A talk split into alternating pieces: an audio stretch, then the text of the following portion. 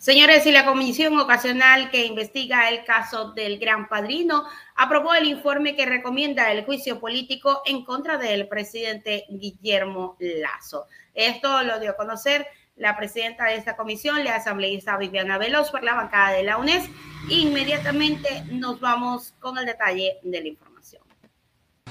El informe detalla que el presidente Guillermo Lazo se ha llamado a juicio político por incurrir en las causales 1 y 2 del artículo 129 de la Constitución, referente a los delitos contra la seguridad del Estado y la administración pública. Ahora le corresponde al Pleno Legislativo conocer y aprobar dicho informe. Con seis votos a favor y uno en contra, la comisión ocasional que investiga el caso del Gran Padrino aprobó el informe que recomienda el juicio político contra el presidente Guillermo Lazo, acusado por incurrir en los delitos contra la seguridad del Estado y la administración pública. Una vez concluida la lectura del informe, luego de más de cuatro horas se abrió el debate entre la comisionada Pedro Zapata y el asambleísta del Partido Social Cristiano y parte de la comisión mencionó que el informe es claro y contundente, pero solicitó que se elimine la referencia sobre el posible delito de traición a la patria.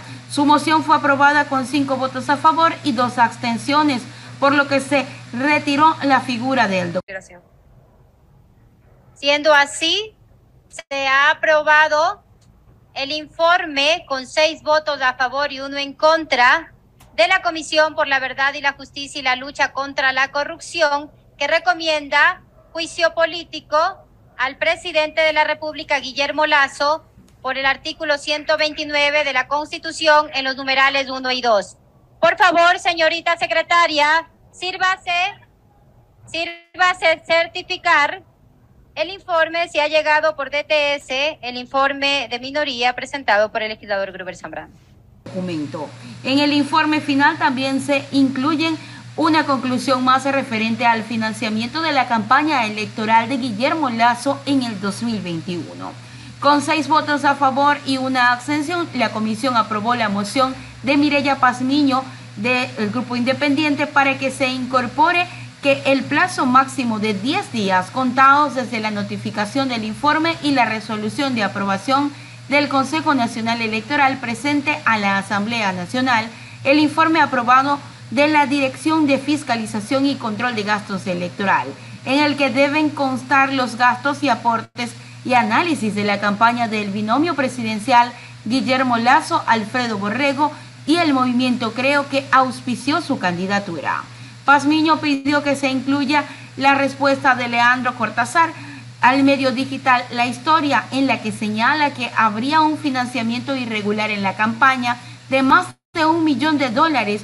para los que él y Rubén Cherres quiero que sepa que se realizan las gestiones necesarias para colaborar ante la Fiscalía y decir la verdad, reconociendo mis errores y haciéndome responsable de la ley, escribió Cortázar. La legisladora explicó que en el caso de los aportes ilícitos, la persona responsable del manejo económico de la campaña electoral y de la persona aportante sufrirán la suspensión de sus derechos políticos o participación de dos a cuatro años. Además, dijo que la ley establece que el candidato electo que se multará por el doble del aporte ilícito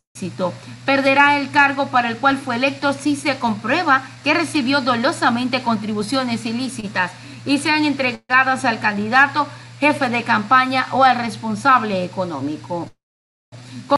Por su parte, la asambleísta Viviana Veloz, presidenta de la comisión El Gran Padrino, señaló que el informe será entregado de manera inmediata al presidente de la Asamblea Nacional, Virgilio Saquicela, para que lo ponga en conocimiento del Pleno.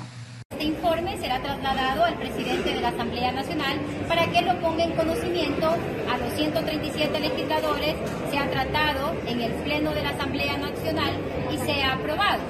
De ahí, cualquier bancada legislativa puede presentar